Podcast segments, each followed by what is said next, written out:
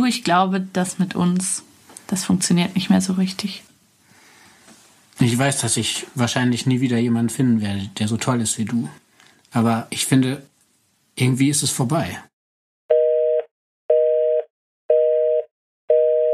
Ich muss mich bei euch entschuldigen. Die Folge, die ihr jetzt gleich hören werdet, die hat immer so ein paar kleine Momente, wo Wörter abgehackt sind und man Sachen nicht ganz richtig versteht.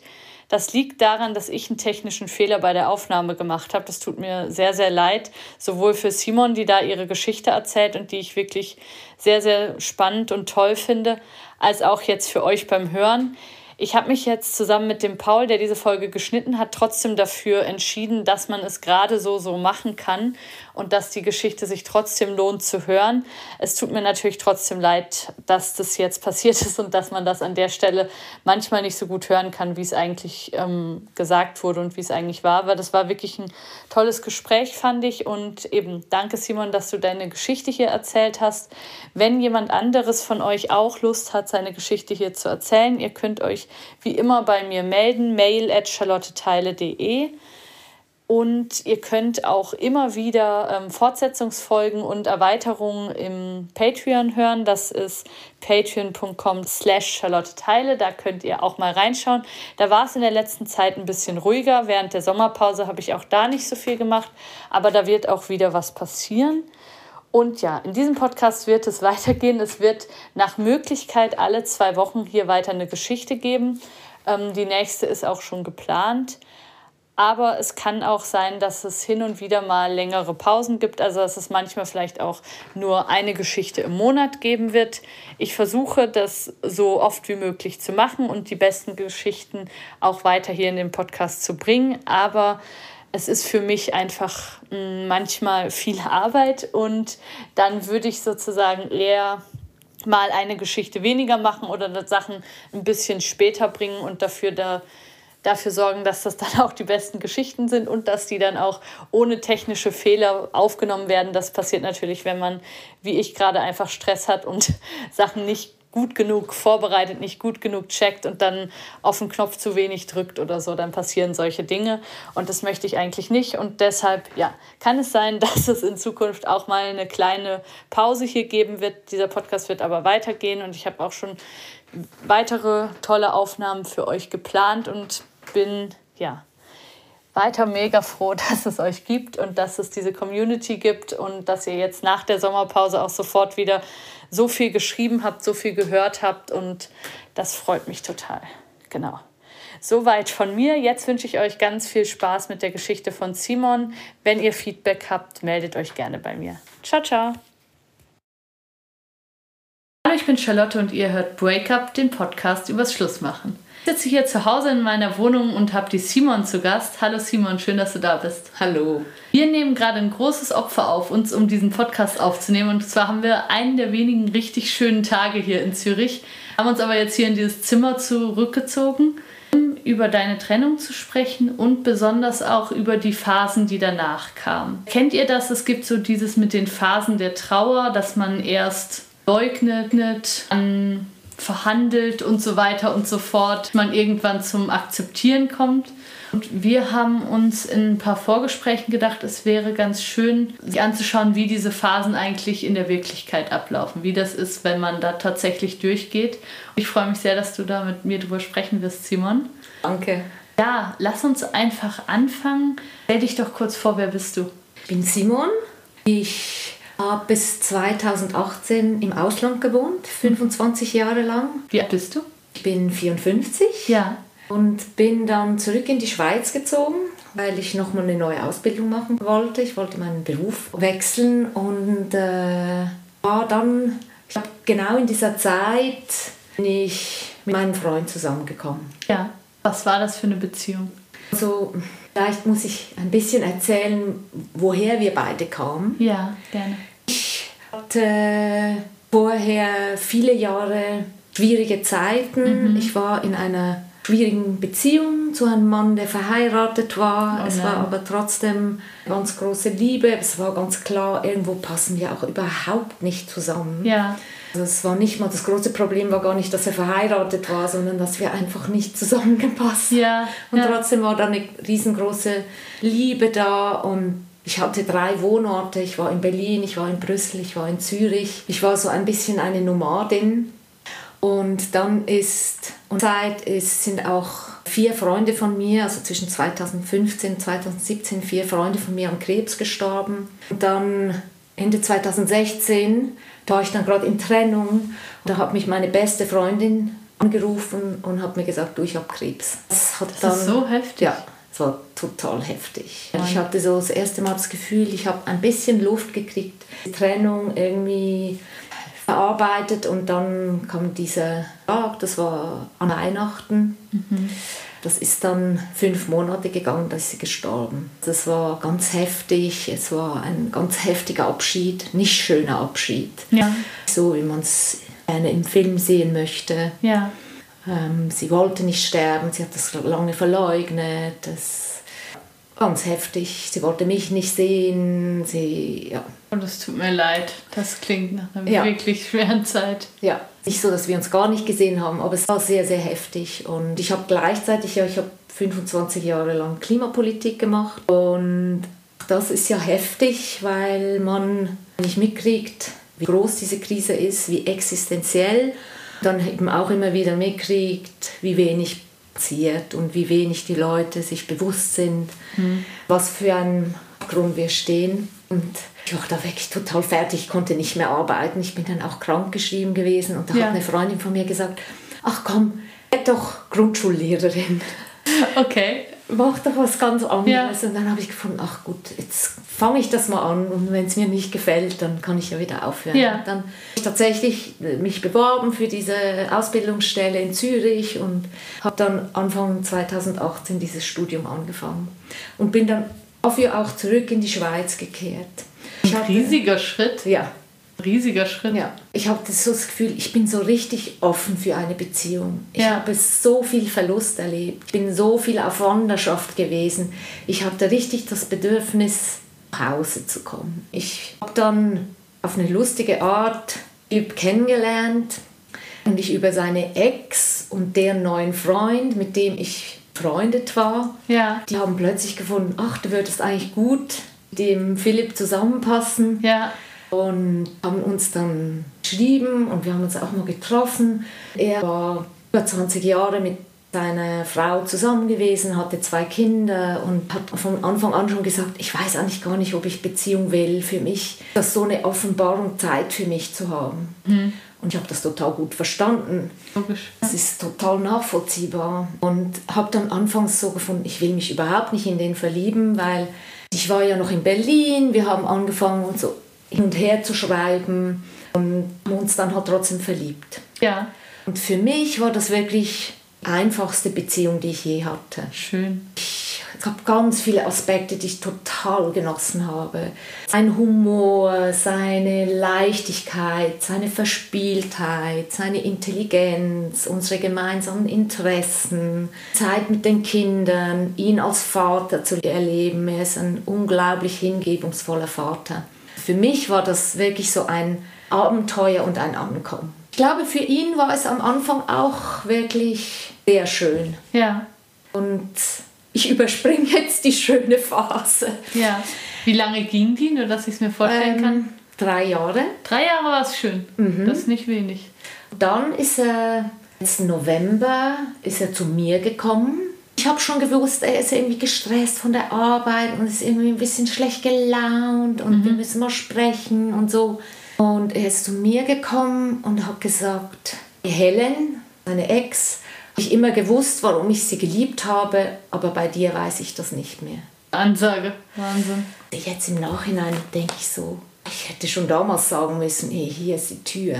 Das ist so verletzend, das ist so unbeholfen, das ist so, Auch sehr ungefiltert. ja, Also, dass einem sowas mal durch den Kopf geht, ist ja eine Sache, aber sich damit so hinzusetzen, ist ja schon... genau. Und ich habe dann gesagt, dich trennen? Ja. Und dann hat er gesagt, ja, gestern war ich mir noch ganz sicher.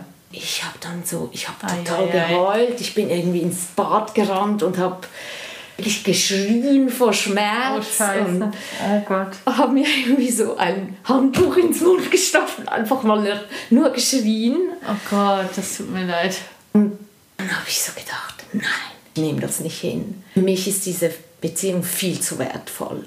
Dann bin ich rausgegangen und habe gesagt, nein, ich will mich nicht trennen. Ich trenne mich nicht. Ich nehme das nicht so hin. Dann haben wir um die Beziehung gerungen. Ähm, wirklich wochenlang. Warum hast du das gemacht? Also warum hattest du da den, Impuls, nein, das geht nicht? Weil ich den nicht verlieren wollte, weil für mich das so kostbar war. Ja, klar. Ich hatte so viel Verlust erlebt und wenn ich traurig bin, dann fokussiere ich mich immer auf meinen Atem. Ja. Habe ich so gemerkt, der Atem ist mir wirklich so ein Anker geworden, bringt mich so Jetzt zurück. Das klingt jetzt so ein bisschen kitschig, aber da bin ich immer so dankbar, dass das so funktioniert mit dem Atem, dass Ja. das so gut geht und dass ich lebendig bin. Ist auch was Schönes. Ja, eben auch, weil ich so viele Leute verloren habe und auch so in der letzten Phase erlebt habe, wo das eben mit dem Atem dann nicht mehr wirklich gut funktioniert und wie, wo man so um jeden Atem ringen muss und wo es auch so klar ist, irgendwann, jetzt kommt dann der letzte Atem. Zurück zu meiner Trennung. Warum? Ich wollte ihn nicht verlieren und mir war das wertvoll. Ich habe gedacht, ey, da, da ist so viel wahnsinnig Gutes. Wie kann man das nur wegwerfen Ja, wollen? sicher. Ja. Ich habe ihm auch ganz viel Raum gegeben. Also wir haben uns eigentlich nur an den Wochenenden gesehen und ich fand das auch schön. Ich finde es auch schön, wenn man sich so viel Raum gibt und auch noch so andere Leben führen kann und das nicht so ganz symbiotisch, ganz verknüpft ist. Es war schön für mich. Es war ein intensiver Prozess, wo er wieder zur Liebe gefunden hat. Also wo er erst so gesagt hat, ich entscheide mich jetzt vom Kopf her, das nochmal zu versuchen. Dann irgendwann auch gesagt hat, oh, jetzt bin ich wieder richtig bei dir. Und jetzt habe ich so gemerkt, ich habe mich erst jetzt richtig für dich entschieden. Schön. Ja, es war total schön. Wie lange hat das gedauert? Also die Krise war im November und das hat vielleicht ein guter Monat, anderthalb Monate gedauert, Ja. bis er dann wirklich wieder gesagt hat, bis ich wirklich das Gefühl hatte, da ist wieder eine neue Verliebtheit da, da Ja. ist wieder so eine intensive Nähe da. Schön. Ja, es war wirklich wunderschön. Und dann ist das Leben so weitergegangen und ich habe dann schon gemerkt, eben mit Corona und so, äh, und seine Arbeit hat ihn gestresst, er hat viel zu viel gearbeitet und ich habe schon gemerkt, das ist nicht mehr so, ja, es ist irgendwie einfach ein bisschen angespannt, aber er hat mir so beteuert, dass er sich jetzt für mich entschieden hat. Während dieser Krise ist rausgekommen, dass er schon ganz lange immer wieder Zweifel hatte. Er hat mir dann Sachen vorgeworfen, die Monate zurücklagen. Okay. Und ich sage vorgeworfen, weil ja, wenn es so lange zurückliegt, dann kann ich ja gar nichts mehr damit anfangen. Also wenn das nicht im Moment gesagt Ja, ja, klar. wird.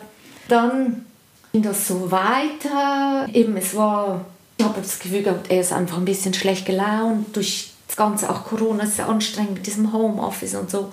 Dann waren wir noch über Ostern mit Freunden weg im Urlaub.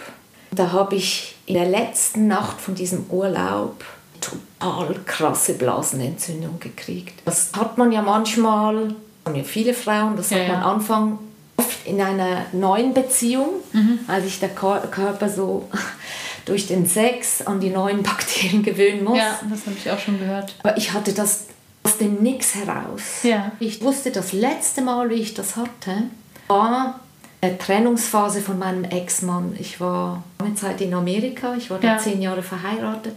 Und ich, es war auch sehr eine schmerzliche Trennung. Da gab es so einen Moment, der war viel auf Geschäftsreise und ich hatte eine krasse Blasenentzündung und ich wusste eigentlich schon, der will sich eigentlich trennen, aber der kann das nicht wirklich sagen. Ja. Dann habe ich in diesem Schmerz, in diesem krassen Schmerz gemerkt, wenn ich so krasse Schmerzen alleine aushalten kann, schaffe ich auch diese Trennung. Okay. Dann ist er nach Hause gekommen und ich habe gesagt, ey, willst dich doch eigentlich trennen? Hat er nichts gesagt. Dann habe ich gesagt, okay, da sind wir jetzt getrennt. Und Das hat mich so an das erinnert. Ich hatte plötzlich wieder so krasse Schmerzen. Ich habe mich dann so aus dem Zimmer geschlichen und am anderen Morgen bin ich zu ihm und ich war völlig fertig, ich habe nur geheult und er hat mich dann so gehalten und dann habe ich gesagt, oh, es tut mir so gut, dass du mich so hältst und er hat so gesagt, das ist ja ganz einfach, wenn man noch halb schläft. Fand ich schon ein bisschen komisch und dann ich alleine nach Zürich zurück, das fand ich irgendwie auch nicht so schön. Er ist mit den Kindern nicht in der gleichen Stadt gewohnt wie ich. Mhm.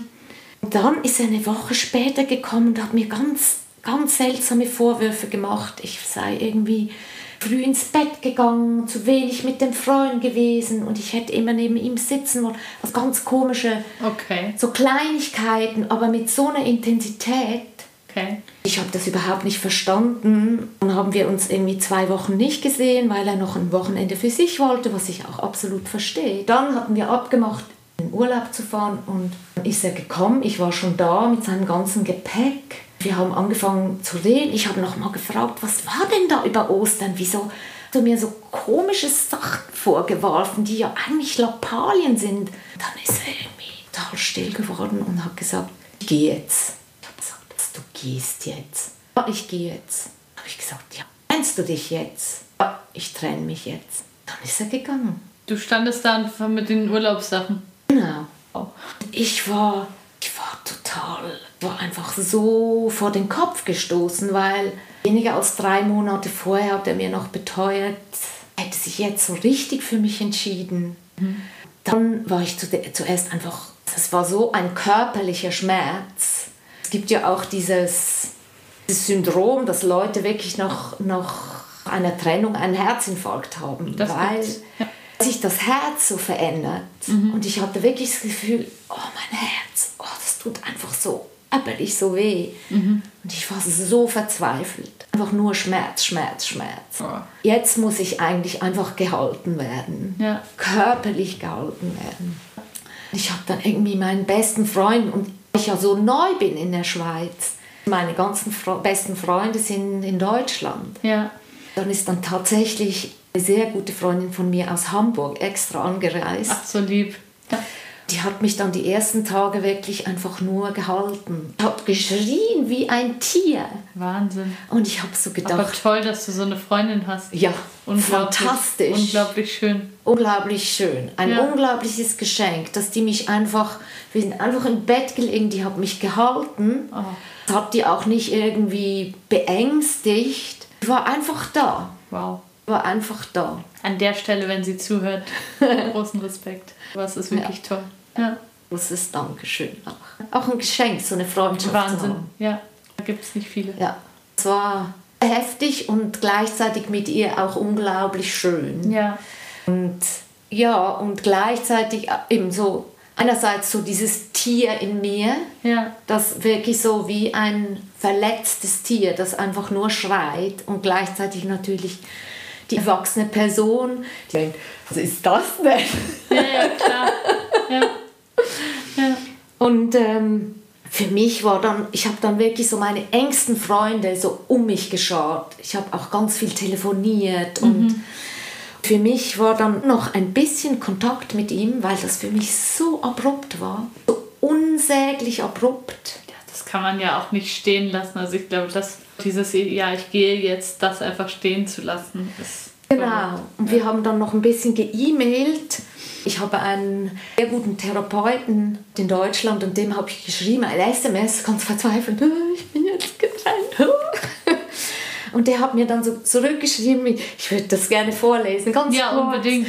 Genau, du hast hier nämlich ein paar Blätter auch mitgebracht, nur dass ihr es euch vorstellen könnt. Die Simon sitzt hier mit ganz vielen beschriebenen Blättern. Davon liest du jetzt vor. Genau, und der hat mir dann sofort ein SMS zurückgeschrieben und hat geschrieben, oh liebe Simon, wie traurig und schwer, ist ein wunderbarer Mensch, sage ich dir, damit du dich gerade jetzt daran erinnerst und es nicht vergisst. Ei umarmt. Lieb. Hm. Hat auch gewusst, was du hören musst. Ja. ja. Und es hat mir so gut getan. Ja. Also so diese, diese Liebe zu spüren. Mhm. Ähm, und für mich ist auch in diesem ganzen Trennungsprozess, habe ich mir immer wieder die Frage gestellt, wie kann ich mir das geben, was mir jetzt so sehr fehlt? Ja, eine gute Frage. Immer wieder habe ich mir diese Frage gestellt. ich habe dann dieses, dieses SMS auch dem Philipp geschickt in einem dieser E-Mails und er hat dann darauf geantwortet, ja, du bist ein wertvoller Mensch, aber ich spüre das nicht mehr. Oh. Und Ja, ja. Für mich war dann klar, ich will keine Kommunikation mehr. Ich will einfach den totalen Kontaktabbruch. Und das habe ich dann auch gemacht. Ich habe alle Fotos gelöscht auf meinem Handy und ich habe seit da keine Kommunikation mehr gehabt mit ihm. Ist das was, was du empfehlen würdest, was du glaubst, was in so einer Phase gut ist, dann einfach mal zu sagen, so und jetzt ziehe ich den Strich? Ich denke, es kommt total auf die Art der Trennung an. Wenn es so eine Trennung ist, die eben total einseitig ist und die so ganz abrupt ist und die so schmerzhaft ist, ich denke, es ist gut. Also ich denke, man, Liebeskummer erfordert ganz viel Disziplin. Zwar geht es darum, nicht Nostalgie zu schwelgen und gleichzeitig aber auch irgendwie diese Liebe wahren zu können. Also gleichzeitig irgendwie Sinn zu haben, dass man diese Liebe bewahren kann möchte und dass man diese, Beziehung in ihrer Komplexität bewahren möchte. Dass man nicht so den anderen einfach so verteufelt. Also es war so eine schreckliche Beziehung, dass das auch wirklich gerechtfertigt ist. Das war ja bei ihm überhaupt nicht der Fall. Aber auch nicht irgendwie, ich denke, so dieses Zurückdenken und ach, das war doch so schön und damals haben wir doch so, das ist unglaublich schmerzhaft. Also das passiert ja von selber immer wieder. Also mir ist das in den ganzen Monaten immer wieder passiert, so unmittelbar irgendwie. Ich sehe einen Mann in der Bar, der, der sein T-Shirt gleich auszieht, wie Philipp das gemacht hat. Und boah, sofort ist er ganz präsent. Aber dass ich mir so ganz bewusst es nicht erlaubt habe, mich zurückzuerinnern. Das hat mir geholfen. Ja. Das hat mir geholfen. Doch, das ist was eben gerade, wie du es jetzt beschrieben hast, wenn man dann noch so letzende Nachrichten wieder bekommt. Ich glaube, das ist dann wirklich der Moment, wo das zumindest für eine Zeit wirklich auch gut sein kann, zu Genau. sagen, so und jetzt reicht es, jetzt Genau. ähm, mache ich diesen Schritt irgendwie. Ich glaube, das kann, kann da schon sehr helfen. Mhm. Ebenso mit dieser Hoffnung, die natürlich am Anfang noch da ist. Klar, vor allen Dingen mit der Geschichte, die du hast, dass eigentlich schon mal irgendwie diese Situation gab. Natürlich nicht so heftig, aber ja. Also ich habe dann so gemerkt, man hat ja ganz viele verschiedene Teile in sich. Da gibt es so diese rationale Teil, wo ich so denke, das kann nicht mehr sein, weil ich kann unmöglich mit jemandem sein, der so ambivalent ist und sich so nicht ausdrücken kann und seine Zweifel so nicht anbringen kann und seine Bedürfnisse nicht formulieren kann. Und gleichzeitig ein anderer Teil, der immer nur zurück wollte. Klar. Und dann irgendwie nicht in die Nostalgie zu oder ins Wunschdenken zu verfallen, trotzdem diesen anderen Teil einfach nur halten zu können. Und da haben meine Freunde mir schon sehr geholfen. Ähm, in einer späteren Phase war ich dann nochmal mit sehr guten Freunden im Tessin. Da habe ich auch nochmal immer wieder so Einbrüche gehabt, wo einfach der Schmerz so groß wird. Irgendwann haben wir so angefangen, Schrecklichkeiten für ihn zu überlegen, was wir ihm wünschen Ah, ja. irgendwelche Krankheiten, nichts irgendwie Tödliches oder ganz Schlimmes, aber so Ja. richtig unangenehm. Wanzen, Akne, Migräne, Migräne offene Beine. Das sind viele Sachen. Eieiei. Eieiei. Und das hat mir total gut getan, so diese Wut irgendwie mit diesem Lustvollen zu verbinden. Ja, klar. Das ist, das ist auch was Tolles, das in so einem geschützten Rahmen, das ist ja nichts, was du jetzt auf Facebook schreiben Ja, würdest genau. oder so. Aber wenn man so Freunde hat, mit denen man dann solche Sachen mal denken kann, das ist was Tolles. Ja, die mir dann auch geholfen haben, noch irgendwie Sachen zu überlegen. Und Ja. dann immer, wenn ich so traurig geworden bin und so, haben sie irgendwie gerufen, offene Beine, Bettwanzen. Super, super schön. Ja, und der Humor, das ist schon, das hat mir auch immer wieder geholfen. Also den habe ich einerseits total vermisst, weil ich den mit ihm so doll hatte. Schön. Und andererseits der auch immer wieder geholfen. Das ist ja auch was, das habe ich kürzlich irgendwie mal in so einem Beitrag über Depressionen irgendwie gehört. Ich weiß gar nicht mehr, wo das war. Ich suche es aber raus und kann es in die Shownotes schreiben. Da war aber so ein Psychiater, der ganz schön erklärt hat, was so der Unterschied ist zwischen, es geht einem schlecht, eben weil man einen Todesfall oder eine Trennung oder sowas verarbeiten muss und man ist wirklich depressiv. Da ist so dieses, dass man sich trotzdem noch freuen kann. Mhm. Oder dass man halt trotzdem noch eine weite Range von Emotionen hat, sozusagen, und dann auch auf einmal lachen muss, weil irgendwie einem jetzt wieder was eingefallen ist und so. Und das ist dann ein gutes Zeichen dafür, dass man eigentlich psychisch gesund ist mhm. und dass man eigentlich einen gesunden Kern hat und dass man eigentlich auch wiederkommt, dass mhm. man dabei ist, so sich wieder in seinen alten Zustand zurückzukämpfen irgendwie. Und wenn man merkt, es ist ganz flach und ich kann gar nichts mehr spüren, es geht, gibt keine Ausschläge nach unten oder oben, das ist viel gefährlicher. Mhm. Das ist mhm. viel gefährlicher, als wenn es, du hast es ja jetzt krasse Situationen beschrieben, die wirklich auch große Tiefen drin haben, aber wenn es dann auch wieder eben lustige Momente gibt und so, dann kann man sich wahrscheinlich auch ein bisschen darauf verlassen, hey, ich komme schon zurück. Genau. Und natürlich hadere ich natürlich immer wieder, wenn ich dann doch wieder tief sinke, auch weil ich so denke, ah, ich habe schon so viele Verluste gehabt in meinem Leben und irgendwie ich bin so, ich habe schon so viel reflektiert. Ja. Könnte jetzt bitte mal ein bisschen schneller gehen? Ja, klar, klar. Aber vielleicht, wenn ich nochmal zu dieser ganz Anfangszeit. Ja, diese erste Phase ein bisschen erzähle, was mir da auch geholfen hat. Die extreme Schlaflosigkeit. Also ich bin eigentlich jede Nacht um 3 Uhr aufgewacht und konnte nicht mehr schlafen. Mhm. Irgendwann war ich auch so wütend. Und dann habe ich wieder diesen Therapeuten, also ich habe eigentlich Philipp einen Brief geschrieben, das Wütende, einfach ihm alle Schand gesagt. Und dann habe ich das einem Therapeuten geschickt und gesagt, ich kann das dem Philipp nicht schicken, aber ich schicke es jetzt dir. Lies das doch bitte. Ja. Auch eine sehr erwachsene Art, mit ja. sowas umzugehen. Weil ich wollte, dass das jemand liest. Ja, sicher. Ja. Und dann hat er mir zurückgeschrieben, zwei Drittel von dem, das du in dieser Heftigkeit ihm sagen sollen. Dann habe ich so gemerkt, oder vielleicht hat er sogar gesagt, drei Viertel. Dann habe ich gedacht, oh, ich muss noch mal einen Brief schreiben. Ich muss noch mal klar artikulieren können, wie das für mich war und ist. Mhm. Und dann habe ich angefangen, diesen Brief zu schreiben. Ich habe auch immer wieder Versionen davon meinen besten Freunden geschickt und gesagt, hey, gib mir Feedback. Am Anfang war es für mich auch gar nicht klar, weil diesen ganzen Self-Help Books und Websites steht ja immer so, ja, schreibe, aber schick sie ihm ja nicht. ja. Und ich habe am Anfang... Die Leute wollen nicht verantwortlich sein für das, was passiert, wenn man abschickt. Ja, vielleicht. Deshalb machen die das. Ich habe lange nicht gewusst, will ich diesen Brief wirklich abschreiben, aber ich habe gewusst, ich will diesen Brief schreiben. Ich habe wirklich an, wochenlang an diesem Brief gefeilt und es hat mir auch total viel gegeben, diesen Brief immer wieder zu lesen. Also ich bin dann oft nachts, habe ich den Brief genommen und habe ihn gelesen und habe nochmal einen Satz ein bisschen geändert und so. Irgendwann, dann hatte ich auch so gehadert, weil solange ich ihn nicht abschicke, ist ja Power bei mir, die Macht liegt bei mir. Wenn ich ihn abschicke, dann weiß ich ja wieder nicht, was wird passieren, wie reagiert er, obwohl ich ganz deutlich geschrieben habe, ich will keine Antwort.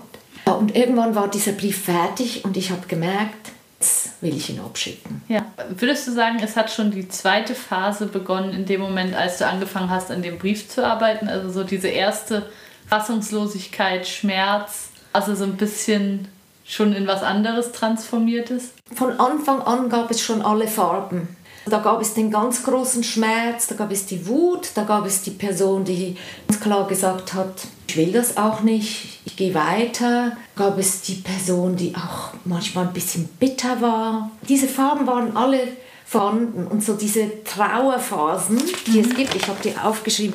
Also ich lese jetzt mal diese Phasen der Trauer, das ist Leugnen, Wut, Verhandeln und Akzeptanz. Das ist ja Elisabeth Kübler-Ross, eine ganz schillernde Person. Mhm. Eine Schweizerin war das, die diese Phasen entwickelt hat, wirklich eine, eine Pionierin. Mhm. Aber das wurde so ein bisschen falsch interpretiert später.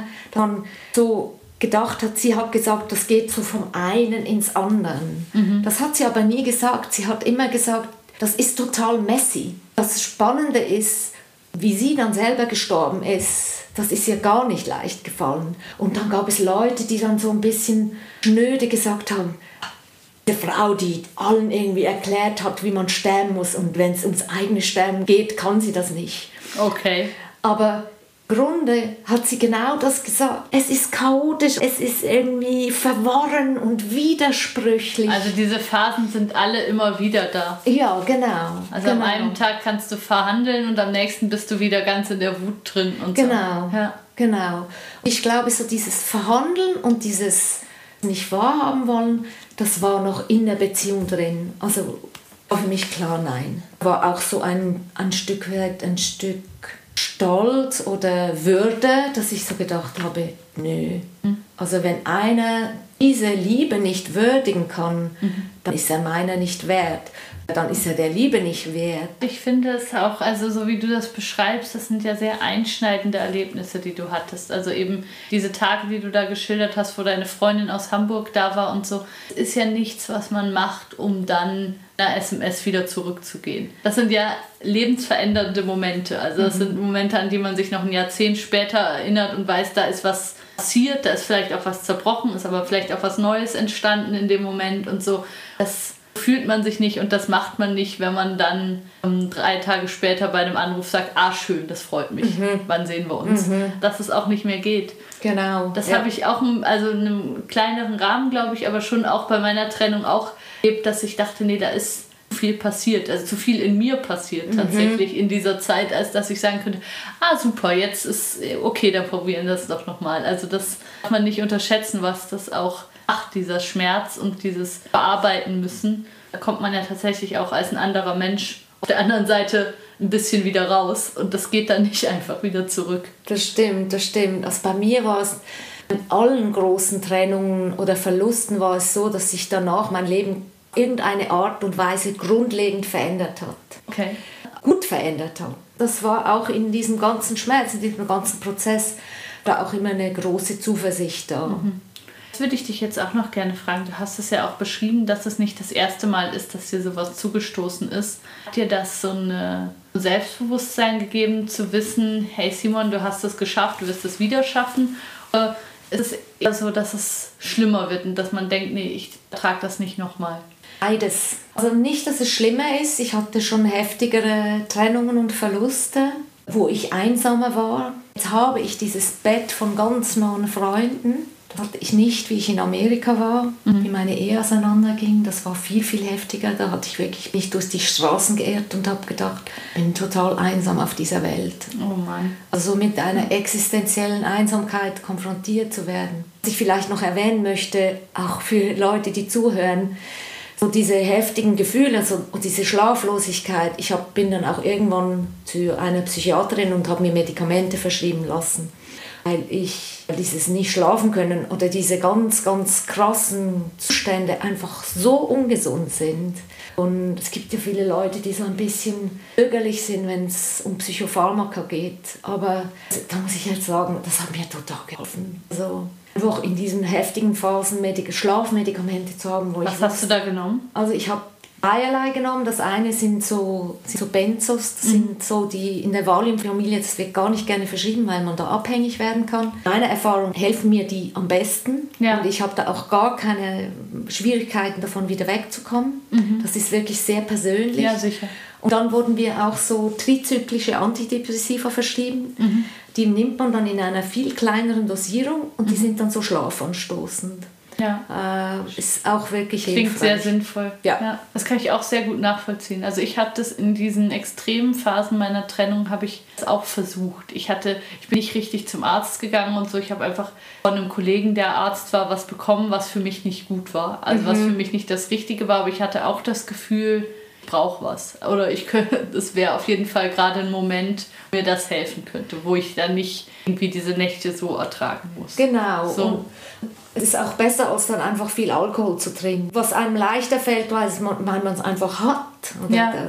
Es ist ja. eben, es ist auch gesünder. Also es ist mhm. auch gesünder, als dann irgendwie jeden Abend einen Joint zu rauchen und dann kann man auch schlafen. Da denke ich dann wirklich, manchmal sind so Medikamente, wie du es mhm. jetzt beschrieben hast, gesündere Alternative da. So diese Frage, was tut mir denn gut? Wie kann ich mir das geben, was ich so vermisse?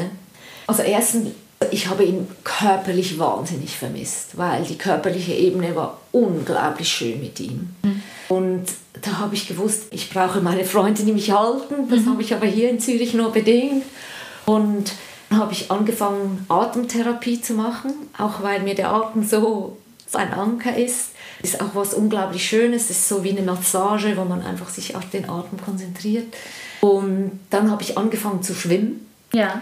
Ich habe festgestellt, dass Nachbarn von mir jeden Morgen um sieben, ich wohne ganz nahe beim See, schwimmen gehen. Ja. Und dann habe ich angefangen, morgen im Sommer bin ich schwimmen gegangen um sieben, über den See geschwommen, wieder zurück. Wow, das ist weit. An der Stelle nicht, sind Okay. 1800 Meter sowas. Ja, doch, trotzdem. Aber diese 50 Minuten im Wasser, dieses, oh, dieses Schwimmen, hatte ich oft das Gefühl, vor allem wenn das Wasser noch ein bisschen wärmer war, hatte das Gefühl, der See ist wie so eine riesige Gebärmutter und ich bin so ein kleines Embryo, das in diesem See so ganz aufgehoben Ja. schwaddert. Das war, ja, das hat mir immer wieder, hat mir ganz viel Kraft gegeben. Ja. Weißt du, was lustig war? Danach ging es mir immer so viele Stunden so viel besser, dass ich so gemerkt habe, gibt es auch eine Seite, das ist rein physiologisch. Ja. Irgendwie, da kann ich mir noch so eine schöne Liebesgeschichte zusammen erzählen, aber da gibt es auch eine Ebene, da ist das einfach physiologisch und wenn das irgendwie die richtigen Synapsen und Hormone zusammenspielen, dann geht es mir gut. Das ist schön und ich glaube, das ist auch was, viele Leute unterschätzen, wie viel man mit solchen Dingen schon machen kann. Es ist ja sicher auch kein Zufall, dass von Philipp erzählt hast, dass so in dieser Zeit so Homeoffice und Arbeit irgendwie knorzig und alles irgendwie schwierig, dass da wahrscheinlich einfach sonst auch viele negative Sachen gewesen sind und das dann vielleicht bei ihm auch irgendwie ausgelöst haben alles. Auf jeden Fall beschleunigt. Das finde ich ist sowas Interessantes auch, dass man eben einfach damit, man sagt, ich schaue, dass ich Dinge mache, die mir körperlich gut tun und wo ich mich gut bewegen kann und so. Das schon so viel verändert oft. Also zu ihm und warum er sich getrennt hat, muss ich so sagen, ich weiß es bis heute Nee. nicht und Ich weiß es auch ich, nicht, niemand weiß ich, es. Das, das müsste er beantworten. Also, Nee, ich fand einfach, das war Ja, so ja. in dem, wie du es beschrieben hast, dass man eben so denkt, Mensch, so das kennt ja jeder, so dieses gerade läuft es einfach nicht. Gerade ist irgendwie alles nicht so toll und Genau, so. Dann genau. ist noch Winter und überhaupt und so, dass das manchmal auch einen in sowas reinschubsen kann. Mhm. Genauso wie man sich halt mit bewussten, positiven, körperlichen Erfahrungen auch wieder rausholen Mhm. kann. Das finde find ich schon auch. das, was mir auch sehr geholfen hat, ist das Laufen, also das Gehen, Ja. das Wandern. Ja. So einfach je einen Schritt nach dem anderen, einfach einen Schritt nach dem anderen. Und ich da in der Zeit so, da gab es so eine Klimawanderung.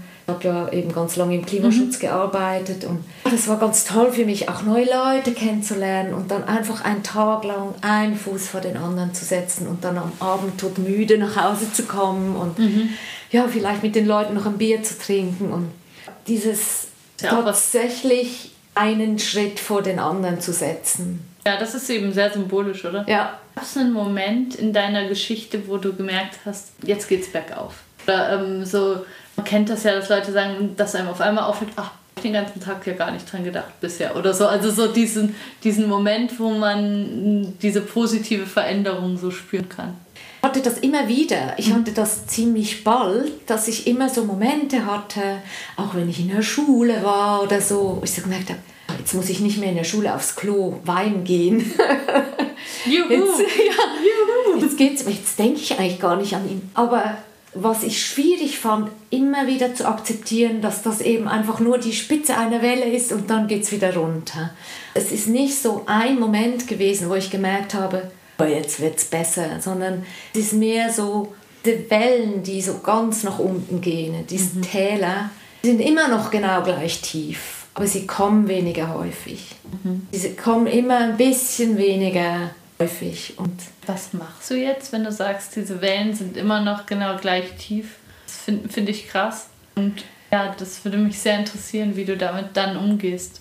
Ja, vielleicht noch dazu, warum die so tief sind, glaube ich, haben ja alle irgendwo so ein paar Kindheitslöcher, die wir mitnehmen. Also so tiefe Sehnsüchte oder Sachen, die einfach nicht, die man nicht gekriegt hat. Äh, das einfach so ist. Also ja, die meisten Eltern haben ja das Beste gegeben, wie sie konnten und trotzdem ist es halt nicht perfekt.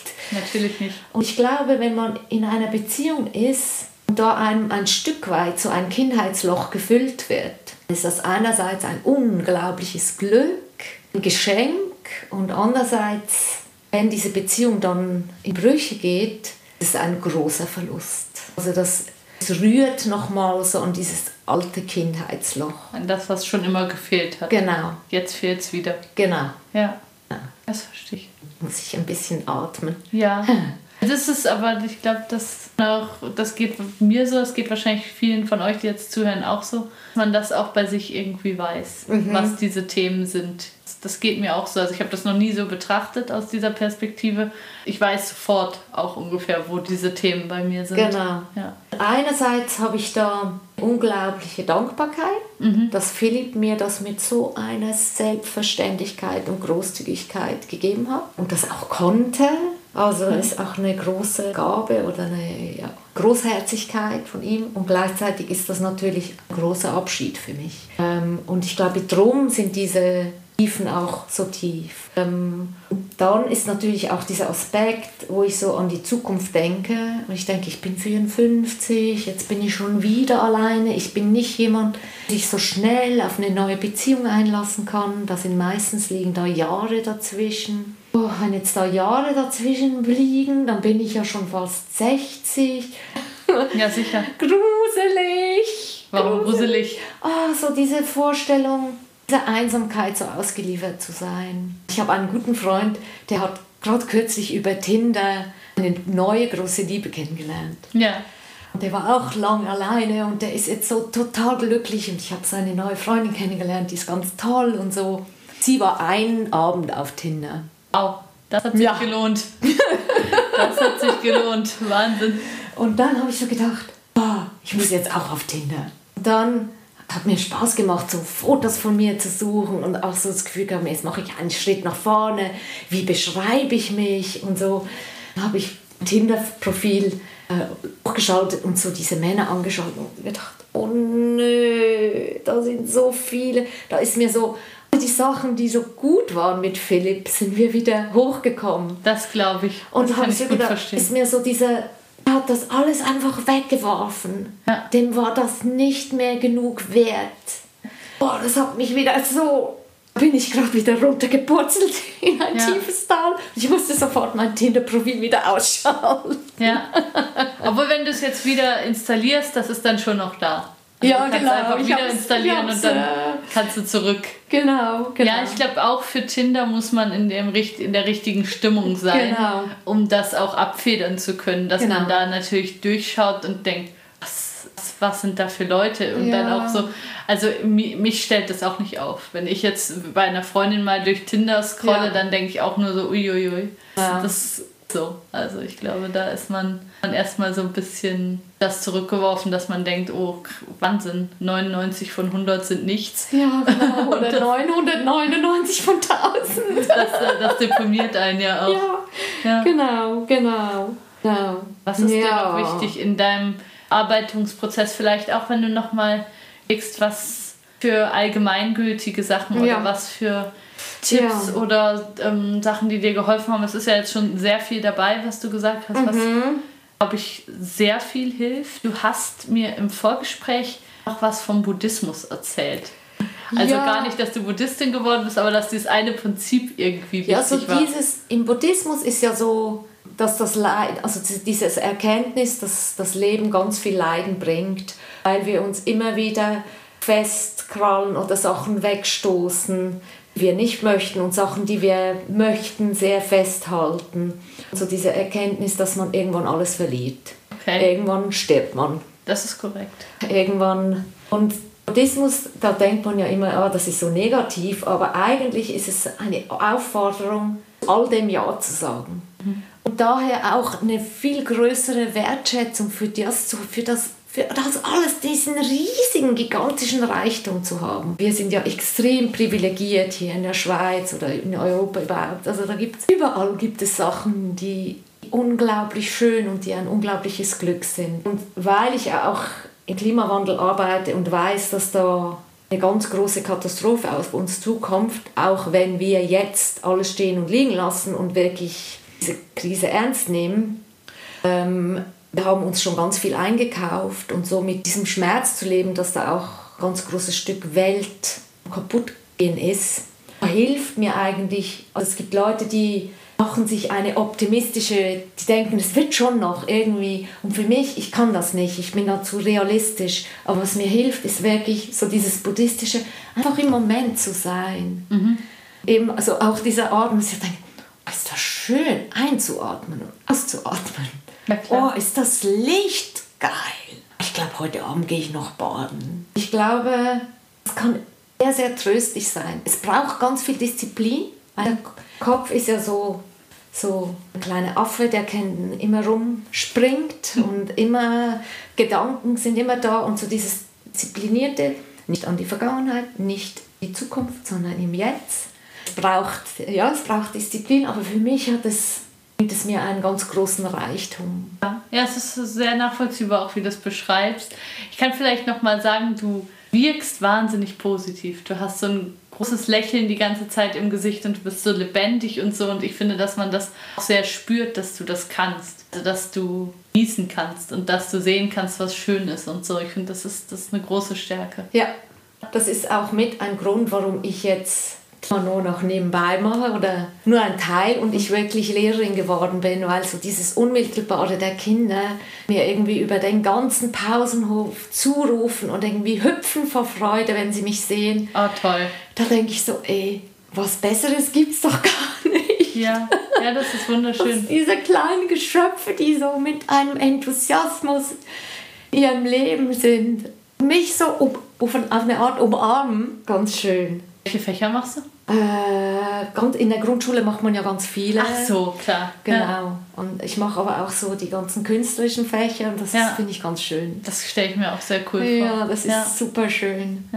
Jetzt auf deine Frage, was möchte ich noch sagen, was mir geholfen hat, was ich festgestellt habe, ich gemerkt habe, mein Schmerz macht mich mitfühlender. Und das finde ich etwas total Schönes. Habe ich so gemerkt, ich mit Philipp war, da war ich vielleicht, ich habe zwar immer gewusst, eigentlich ist es ein total Zufall, dass man so jemanden trifft, der so gut passt, aber ich habe es dann auch so ein bisschen selbstverständlich genommen und ebenso die, die ewig Single sind, dann denkt man sich so, ja, ah, ist ja auch irgendwie, die sind ja auch ein bisschen seltsam. Auch eine schwierige Person. Ne? Ist ja auch eine schwierige, genau.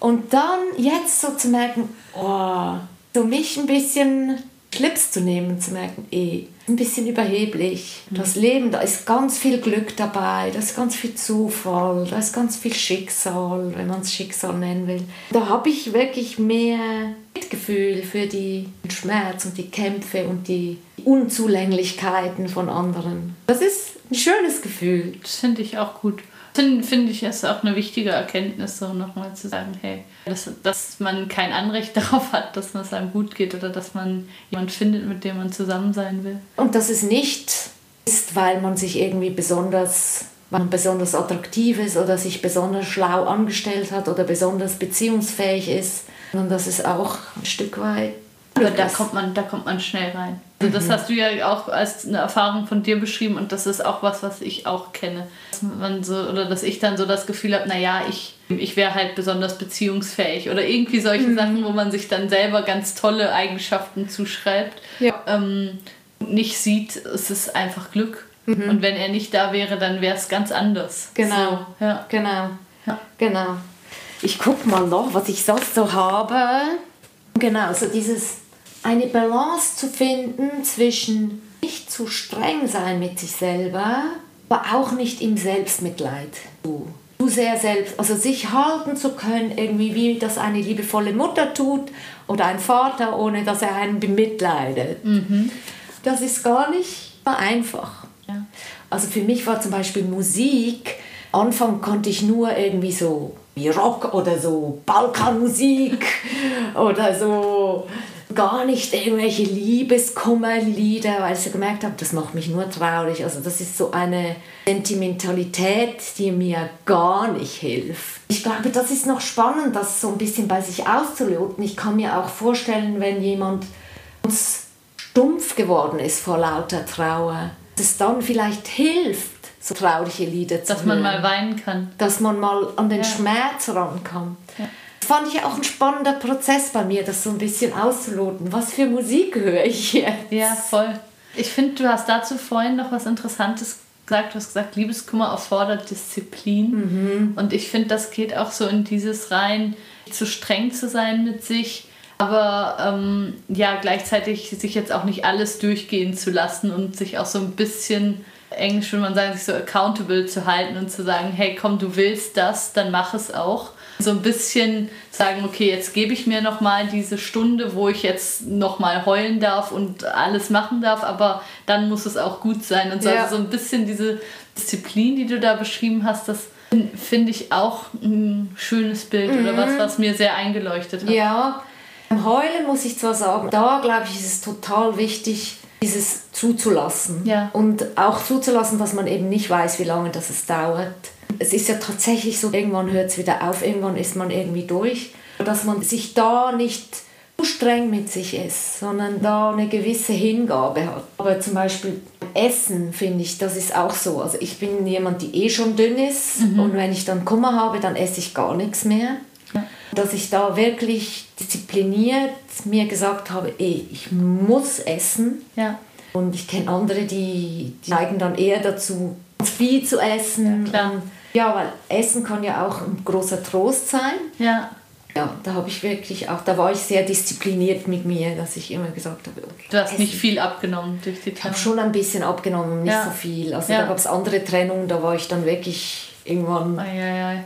so, dass ich mich geschämt habe, mich in der Badeanstalt auszuziehen. Ja, Das ist jetzt wirklich der Fall, da bin ich froh. das ist gut. Ja. Was du mir auch noch gesagt hast, dass du so Traurigkeit und so spüren konntest, dass das auch was ist, was dir geholfen hat, oder? Dass man, das hast du im Zusammenhang mit diesem buddhistischen gesagt, dass eben, wenn das jetzt, wenn dieser Moment jetzt halt ein trauriger Moment ist, ihn halt auch als, als den zu akzeptieren. Ja. Mhm, mhm, genau. Und eben den Schmerz nicht zu zelebrieren, aber ihn gleichzeitig nicht kleiner zu machen. Und das ist so, das sagt sich so einfach. Vor allem, wenn Wochenende ist und ich habe niemanden, mit dem ich irgendwas machen kann.